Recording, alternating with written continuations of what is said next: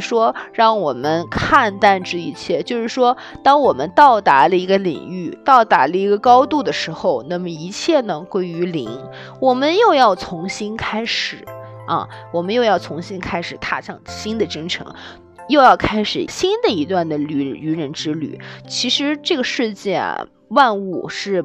没有永恒一说，没有永远一说，就是说什么事情它其实都在变化，但是它告诉我们啊，我们遇到一件事情的时候，我们要以最最积极乐观的心态去面对，但是呢，我们也要有信心啊，我们还会到达另外一个高度，它还会有一种新的形式来展现我们面前。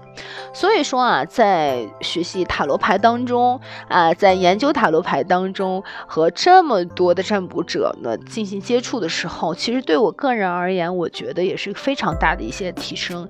那么就是说，其实过去的一些事情啊，可能让我会觉得有一些钻牛角尖的地方。但是我现在，呃，感觉其实塔罗牌它更多的是告诉了我们一些哲学上的理论啊。其实大家可能也许不相信，就是也许你们以后去学习塔罗啊，久了以后，你也会和我有一样的看法。那么。